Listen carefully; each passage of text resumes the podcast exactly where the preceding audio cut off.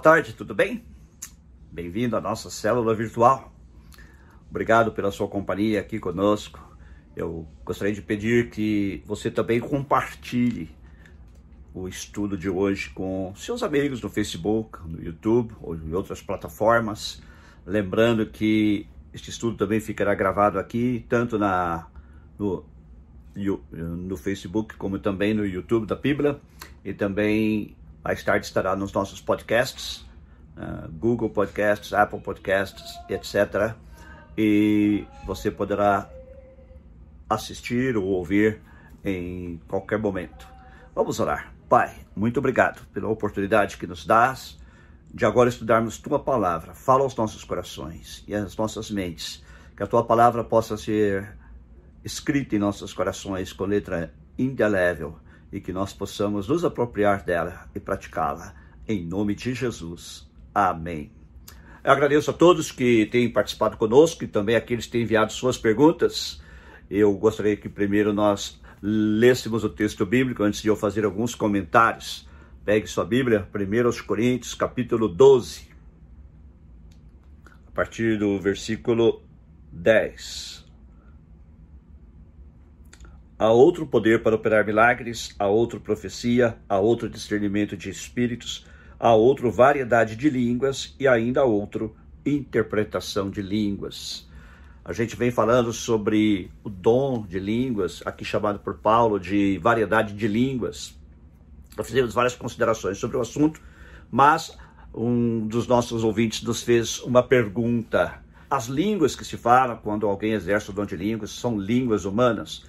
Alguns até dizem sim, são línguas humanas, com base na experiência do dia de Pentecostes. Será que é assim? Vamos por passos. Em primeiro lugar, no dia de Pentecostes eram cerca de 120 discípulos falando em línguas que eles desconheciam. Eles não sabiam que língua estavam falando e também não sabiam que estavam falando. As pessoas que os ouviram é que entenderam as línguas nas quais aqueles discípulos estavam glorificando a Deus. Vá comigo em Atos, capítulo 2. Vamos deixar isto bem claro. Atos, capítulo 2, a partir do versículo 1. Chegando o dia de Pentecoste, estavam todos reunidos num só lugar. De repente veio do céu um som, como de um vento muito forte, e encheu toda a casa na qual estavam assentados. E viram que parecia línguas de fogo que se separaram e pousaram sobre cada um deles. Todos ficaram cheios do Espírito Santo e começaram a falar em outras línguas conforme o Espírito os capacitava. Havia em Jerusalém judeus, devotos vindos de todas as nações do mundo. Ouvindo-se o som, ajuntou-se uma multidão que ficou perplexa, pois cada um os ouvia falar em sua própria língua. Eles, os judeus que ali estavam, que tinham vindo a Jerusalém, entendiam os, o que os discípulos estavam falando em línguas, embora os próprios discípulos não. Para eles, para os discípulos, eram línguas desconhecidas. Alguns diriam línguas estranhas. Na verdade, eram línguas estrangeiras. Línguas daqueles judeus de várias partes do mundo e também de alguns prosélitos, ou seja, pessoas convertidas ao judaísmo, que tinham vindo a Jerusalém. Atônitos e maravilhados, eles perguntavam: Acaso não são galileus todos estes homens que estão falando? Então, como os ouvimos, cada um de nós, em nossa própria língua materna? Partos, medos e elamitas, habitantes da Mesopotâmia, Judéia e Capadócia, do ponto e da província da Ásia, Frígia e Panfilha, Egito e das partes da Líbia próximas a Cirene, visitantes vindos de Roma, tanto judeus como convertidos ao judaísmo, cretenses e árabes. Nós os ouvimos declarar as maravilhas de Deus em nossa própria língua. Então, quem entendia as línguas que os apóstolos e demais discípulos estavam utilizando eram essas pessoas vindas de outras partes do Império Romano. Os próprios que falavam não entendiam. E sim, neste caso eram línguas humanas, porque eles entendiam que aqueles discípulos estavam falando em suas línguas maternas, as línguas maternas dos que vieram a Jerusalém. Está claro esta parte? Porém, quando nós avançamos no estudo do, do conteúdo do Novo Testamento sobre falar em línguas, Nem sempre é assim. Quando você chega a 1 Coríntios capítulo 14, os teólogos dizem que essas línguas não são línguas humanas. Alguns até chamam de línguas estáticas, porque pressupõem que a pessoa falar essa língua ou línguas, ela está em êxtase. Eu discordo. Não são línguas estáticas, porque a pessoa não precisa estar necessariamente em êxtase para falar de línguas. Inclusive, quando a pessoa está em êxtase, e às vezes acontece que a pessoa entra em êxtase, ela perde o controle sobre si mesma, né? sobre aquele momento. E Paulo fala que, no caso de falar em línguas, a pessoa pode controlar o seu espírito, por isso é que devem falar apenas dois ou no máximo três em línguas na assembleia, no culto. E Paulo diz claramente, isso nós já vimos na semana passada, que essas línguas a que ele se refere em 1 Coríntios, capítulo 14, não são línguas humanas, porque ele diz que ninguém pode entendê-las. Por isso é preciso que haja interpretação. A própria pessoa que está orando em línguas deve orar para que Deus lhe dê a interpretação, ou Deus levantará outra pessoa da congregação para dar a interpretação. Porém, os estrangeiros que chegarem à congregação, diz Paulo, não entenderão o que as pessoas estão dizendo em línguas. Vamos ao texto bíblico? Comecemos por 1 Coríntios capítulo 14, versículo 2. Paulo diz assim: Pois quem fala em uma língua não fala aos homens, mas a Deus. De fato, ninguém o entende. Em espírito fala mistérios. Então, neste caso, Paulo está falando de um outro tipo de línguas que ninguém entende, exceto, como ele vai descrever mais tarde, nós já vimos na semana passada, se houver interpretação. Vamos um pouco mais adiante. A partir do versículo 13. Por isso, quem fala em uma língua, ore para que a possa interpretar. Pois se ora em uma língua, meu espírito ora, mas a minha mente fica infrutífera. Então o que farei? Orarei com o espírito, mas também orarei com entendimento. Cantarei com o espírito, mas também cantarei com entendimento. Por quê? Porque do contrário, a igreja não será edificada. Paulo diz claramente isto, que quem fala em línguas não edifica a igreja, edifica-se apenas a si mesmo. Está aqui no versículo 4. Quem fala em língua a si mesmo se edifica, mas quem profetiza edifica a igreja. Agora voltemos lá mais adiante, onde ele diz assim, a partir do versículo 14: Pois se ora em uma língua, meu espírito ora, mas a minha mente fica infrutífera. E, como já vimos também, a igreja não é edificada. Então o que farei? Orarei com o espírito, mas também orarei com o entendimento. Cantarei com o espírito, mas também cantarei com o entendimento. Paulo deixa claro então que línguas podem ser usadas para orar e também para louvar a Deus e para dar graças, conforme nós já temos visto várias vezes aqui neste texto. Ok? Se você estiver louvando a Deus em espírito, como poderá aquele que está entre os não instruídos dizer o Amém? A sua ação de graças, visto que não sabe o que você está dizendo. Pode ser que você esteja dando graças muito bem, mas o outro não é edificado. Dou graças a Deus por falar em línguas mais do que todos vocês. Todavia, na igreja, prefiro falar cinco palavras compreensíveis para instruir os outros a falar dez mil palavras em uma língua. Pelo motivo óbvio de que se Paulo falasse muito em línguas e não houvesse interpretação, a igreja não seria edificada. O outro, como diz ele, não seria edificado. E Paulo vai continuar falando, versículo 22. Portanto, as línguas são um sinal para os descrentes e não para os que creem. A profecia, porém, é para os que creem, são para o, não para os descrentes. Assim, se toda a igreja se reunir, todos falarem línguas, entrarem alguns não instruídos ou descrentes, não dirão que vocês estão loucos então, neste caso, não são línguas que podem ser entendidas, porque alguns desses descrentes poderiam entender se fossem línguas humanas. E ele diz aqui: Mas se entrar algum descrente ou instruído, quando todos estiverem profetizando, ele por todos será convencido de que é pecador, por todos será julgado, e os segredos do seu coração serão expostos. Então, Paulo está dizendo o seguinte: que há dois tipos de línguas, basicamente. Lá em 1 Coríntios 13 Vamos voltar lá também, né? Sempre a Bíblia, sempre a Bíblia. A Bíblia responde às nossas perguntas. Ele diz: Ainda que eu fale as línguas dos homens e dos anjos, se não tiver amor, serei como sino que ressoa, como prato que retine. Paulo está dizendo aqui que poderia, em tese, falar línguas dos homens e poderia falar línguas dos anjos. Ele não diz que as línguas de 1 Coríntios 14 são línguas de anjos, mas ele também não diz que não são. Então, algumas pessoas afirmam, essas são línguas de anjos. Não necessariamente. Paulo não é categórico afirmar que são línguas de anjos, mas ele deixa claro que são línguas que, mesmo estrangeiro que chegue, ele não vai entender. Mas Paulo não diz que também não se pode falar em línguas estrangeiras. Então, temos dois casos línguas que são línguas estrangeiras e línguas que são línguas que apenas o seu espírito produz, entre aspas, porque na verdade é um dom do Espírito Santo, e da qual você fala com Deus para a sua edificação pessoal, a menos que haja interpretação. A maioria dos estudiosos da Bíblia estão de acordo com isso, que existem dois tipos de língua, claramente aqui.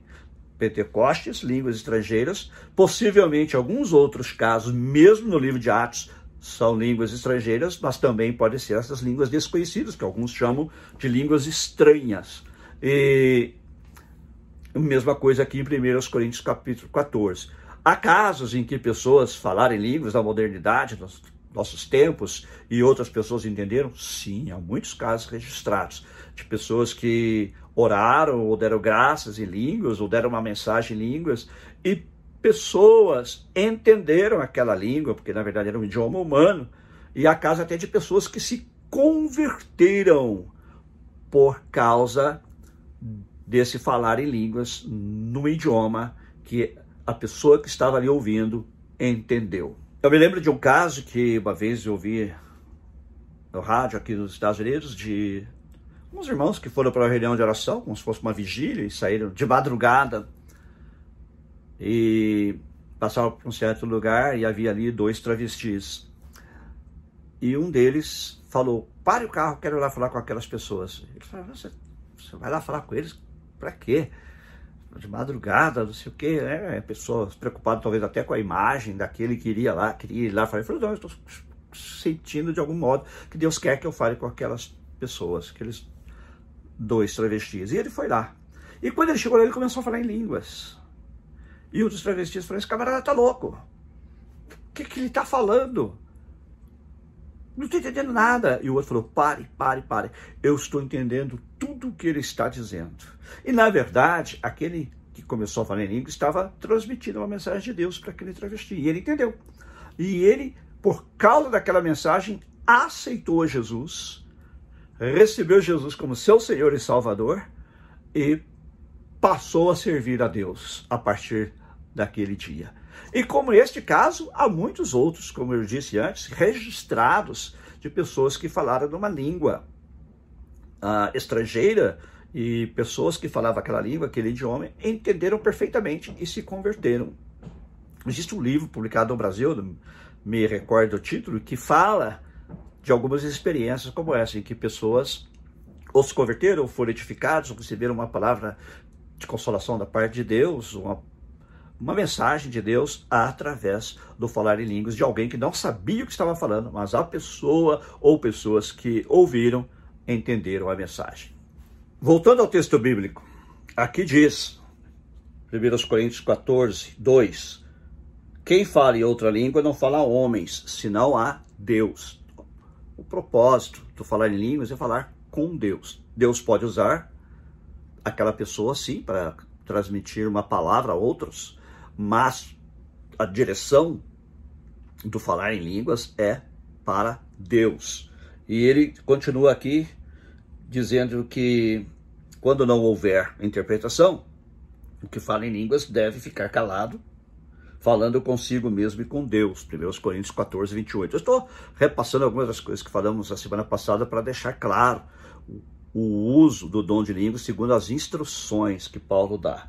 E mais tarde, primeiros, ou melhor, voltando atrás, 1 Coríntios 14, 14, Paulo diz assim: Se eu orar em outra língua, o meu espírito ora de fato, mas a minha mente fica infrutífera. Então, falar em línguas é orar em espírito. Ainda que minha mente não entenda, o meu espírito de alguma maneira está orando, está se comunicando com Deus. E claro, Deus entende. E no versículo 28, ele também diz que línguas pode ser ação de graças. Ah, também se você comprar os versículos 14 e 17. Então, falar em línguas é oração ou louvor, pode ser um dos dois. Louvor também é uma forma de oração, ainda que Paulo diz também que se pode cantar em espírito. Então também pode ser louvor, é, um cântico em uma outra língua. Mas ele é dirigido primariamente a Deus e não aos homens. Para que haja edificação dos homens, então é preciso a interpretação. Por isso, Paulo instrui aquele que ora em línguas para que ore, para que também possa interpretar. E Paulo diz que se não houver interpretação, então a pessoa deve se calar da igreja. Significa que ela deve. Não, ele mesmo fala, fale consigo mesmo com Deus. Entendo que isso ele quer dizer. Baixe seu tom de voz, fale só entre você e Deus.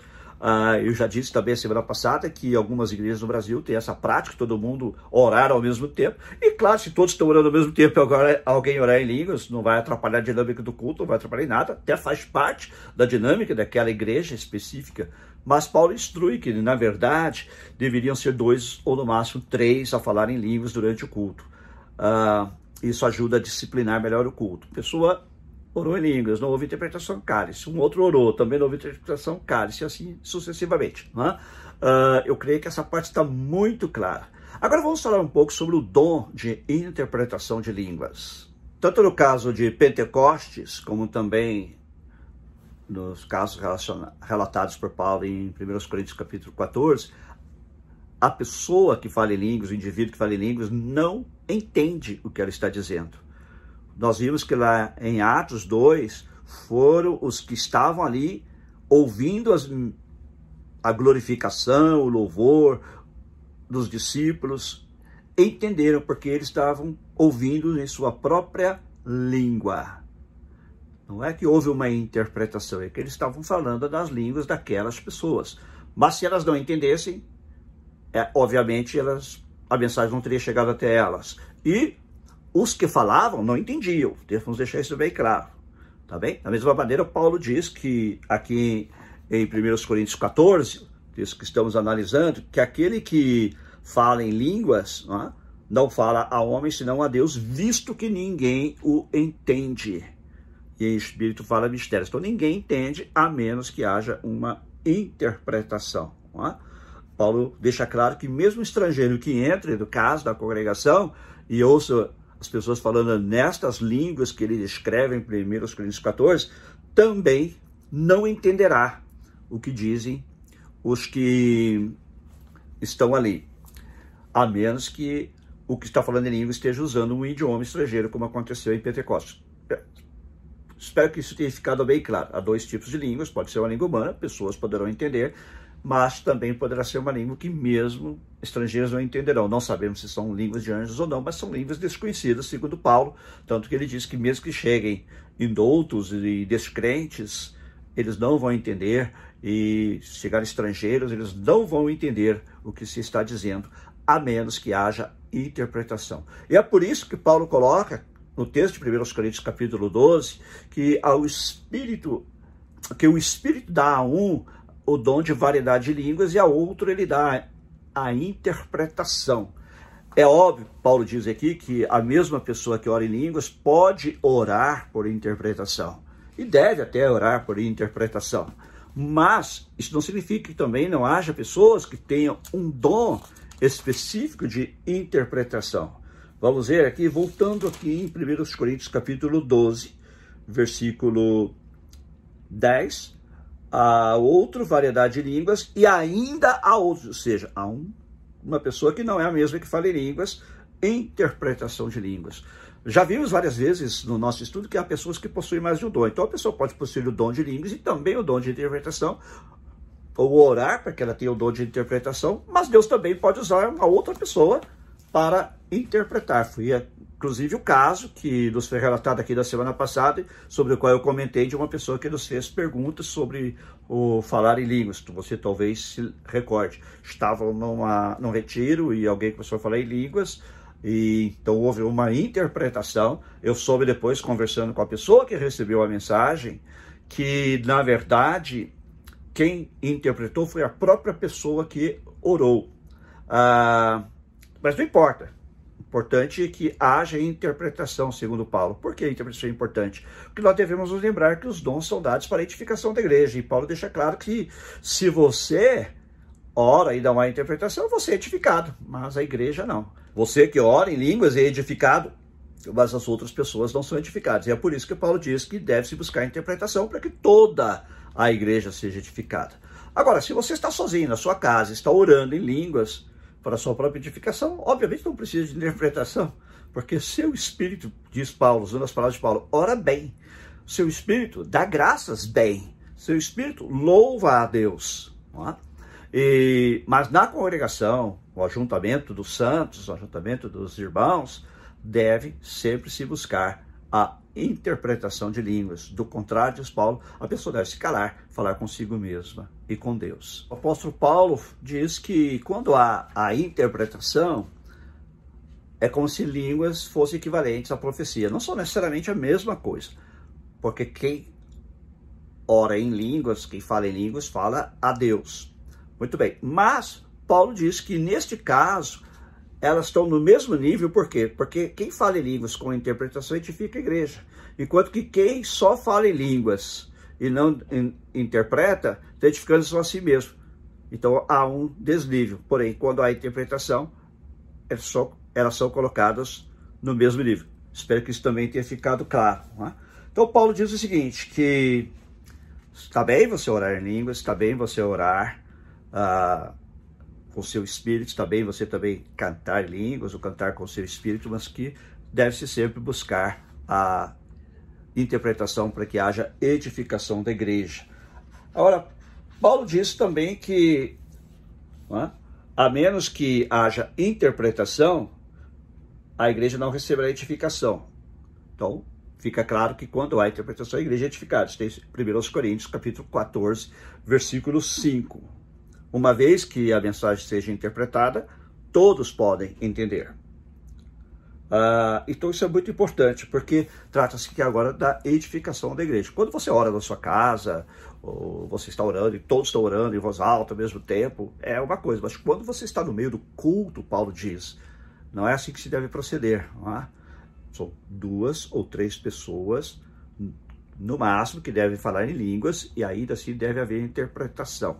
Agora, não quer dizer que então a pessoa possa, porque tem interpretação, ficar falando durante o culto todo, atrapalhando inclusive a pregação ou o estudo da palavra. De jeito nenhum, de jeito nenhum. E eu já expliquei também que aqueles que acham que não conseguem controlar o seu espírito, é o que alguns, como eu disse antes, chamam de línguas estáticas, porque a pessoa entra em êxtase. Paulo diz que não, não é assim.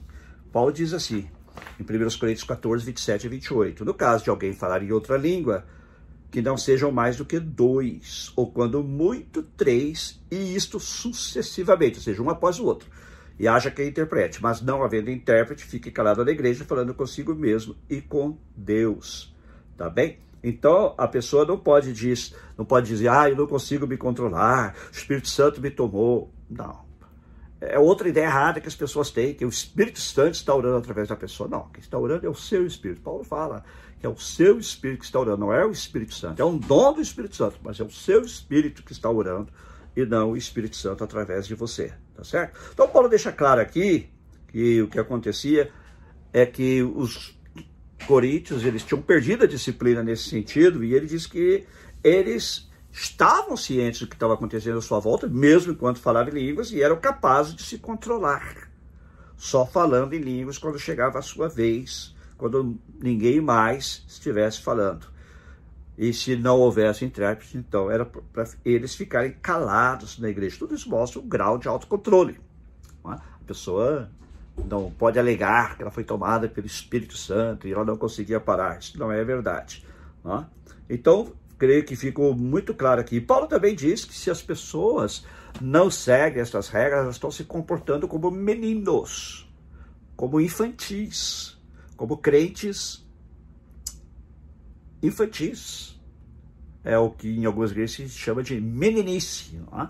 Isto é uma meninice, diz Paulo. O que eu estou dizendo se encontra em 1 Coríntios, capítulo 14, versículo 20. Paulo diz que se eles começassem a falar em línguas, se descontrolassem, não houvesse interpretação, eles estariam agindo como meninos. Na versão que eu estou utilizando, vamos ver, 1 Coríntios, capítulo 14, versículo 20. Todavia, deixem de pensar como crianças. Com respeito ao mal, sejam crianças, mas quanto ao modo de pensar, sejam adultos. Então, Paulo diz que isso é infantilidade, isso é meninice. A pessoa não se controlar e passar a falar línguas e querer, uh, de alguma maneira, chamar a atenção. E quando é hora de pregar a palavra, todos que falam línguas, todos que têm os seus dons, vão se calar para ouvir a pregação da palavra de Deus, que, como eu disse, é o momento mais importante do culto, seja através de um sermão, seja através do estudo bíblico, alguma forma de comunicação da palavra de Deus. Então, este é o centro do culto, juntamente, claro, com o louvor, mas neste momento não é hora de falar em línguas, não é hora de interromper o pregador. Eu quero deixar isso bem claro, porque eu sei que muitas igrejas há confusão quanto a isso, e há pessoas que se comportam exatamente da maneira contrária ao que o Paulo recomenda aqui. Uma passagem que também ah, desperta a curiosidade das pessoas é Romanos 8, 26 e 27. Eu vou ler e depois vou comentar. Também o Espírito, semelhantemente, nos assiste em nossa própria fraqueza, porque não sabemos orar como convém, mas o mesmo Espírito intercede por nós sobremaneira, com gemidos inexprimíveis. E aquele que sonda os corações sabe qual é a mente do Espírito, porque segundo a vontade de Deus é que ele intercede pelos santos. Algumas pessoas pensam que isto aqui se refere ao falar em línguas, que é o Espírito Santo orando através de nós, neste caso com gemidos inexprimíveis. Não, não é. Não se trata disso, porque o que Paulo está dizendo aqui é ele está falando da obra intercessora do Espírito Santo, que é realizada em, em gemidos sem palavras. Ele diz gemidos inexprimíveis. A, uma tradução literal seria gemidos sem palavras. Né? E gemidos não é palavras. Falar em línguas é falar com palavras. Então não é, não é exatamente isso. As pessoas às vezes confundem isso, achando ah, o Espírito Santo está falando através de mim com gemidos inexprimíveis, eu não consegui exprimir palavras. Não, são coisas diferentes. Você às vezes não consegue mesmo orar. Deus entende até os seus gemidos, ele entende seu coração que está por trás da motivação em você orar. Porém, isto aqui é, se refere à obra intercessora do Espírito Santo. Não é o que ele faz através de mim. Está bem? Espero que tenha ficado claro. Então, vimos a importância do dom de línguas conforme Paulo, que é para edificação pessoal, mas se houver interpretação, também é para edificação da igreja, e o dom de interpretação, que exatamente torna o dom de línguas inteligível, compreensível, para que haja a interpretação de línguas. Na semana que vem nós vamos passar para outro dom, mas se você tiver alguma pergunta que queira fazer sobre dom de línguas, interpretação de línguas, me mande sua pergunta durante essa semana e eu responderei com muito prazer. Mais uma vez, obrigado por ter assistido a nossa cela virtual. Deus abençoe sua vida.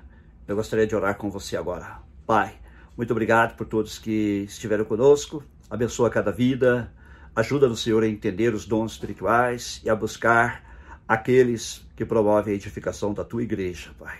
Ajuda-nos também a não desprezar o dom de línguas, conforme o próprio Paulo diz que nós não devemos desprezar. Ele diz que não deveríamos sequer proibir o dom de línguas e que ele mesmo falava em mais línguas do que todos os seus ouvintes. Ajuda-nos a entender o dom e a utilizá-lo, usá-lo conforme tua palavra nos ensina, com a disciplina que nos é recomendada pela tua palavra.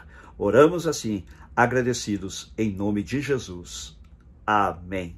Também oro, Pai, por todas as pessoas, por suas necessidades diversas Estende a tua mão para abençoar a cada um, curando as enfermidades, abrindo portas de trabalho, abençoando cada coração, abençoando, Senhor, os desejos de cada um, de acordo com o teu propósito e vontade para a vida de cada um de nós. Em nome de Jesus. Amém. Se você ainda não recebeu a Jesus como seu Senhor e Salvador, ou quer fazer uma reconciliação com o Senhor, repita comigo esta oração. Diga: Senhor Jesus, reconheço que sou pecador, que tu morreste no meu lugar na cruz para me perdoar os meus pecados e me salvar. Me perdoa os meus pecados. Entra na minha vida, seu meu Salvador e Senhor, a partir de hoje, e me, e me ajuda a te servir com fidelidade. em teu nome. Amém. Amém. Deus te abençoe muito. E quinta-feira estaremos de volta também com o nosso estudo bíblico virtual. Estaremos começando o estudo sobre o livro de Ruth. Sempre nossas células de estudos bíblicos virtuais, às sete e meia da noite, horário de Los Angeles, onze e meia da noite, horário de Brasília. E no domingo, também às cinco horas da tarde aqui, nove horas da noite, horário de Brasília, nosso culto. E eu quero encorajar você, inclusive, a assistir o nosso culto de ontem, se você não teve a oportunidade de fazê-lo. Ah, quer dizer, de anteontem, de domingo. Assista o nosso culto. Falei sobre respostas positivas de Jesus para problemas negativos. E muita gente tem dito que foi abençoado por essa mensagem. Eu gostaria que você ouvisse. Não que a mensagem seja minha, mas que gostaria que você ouvisse a palavra de Deus. E você vai notar que, na verdade, eu usei mais versículos bíblicos, mais citações do próprio Jesus ou de outros autores bíblicos. Aliás, Jesus não é um autor, não, ele apenas falou e alguém registrou. E de autores bíblicos, e então ah, eu, muitas pessoas foram abençoadas. Gostaria que você também fosse abençoado e que você compartilhasse com mais alguém, para que essa pessoa também seja abençoada. Muito obrigado, Deus te abençoe.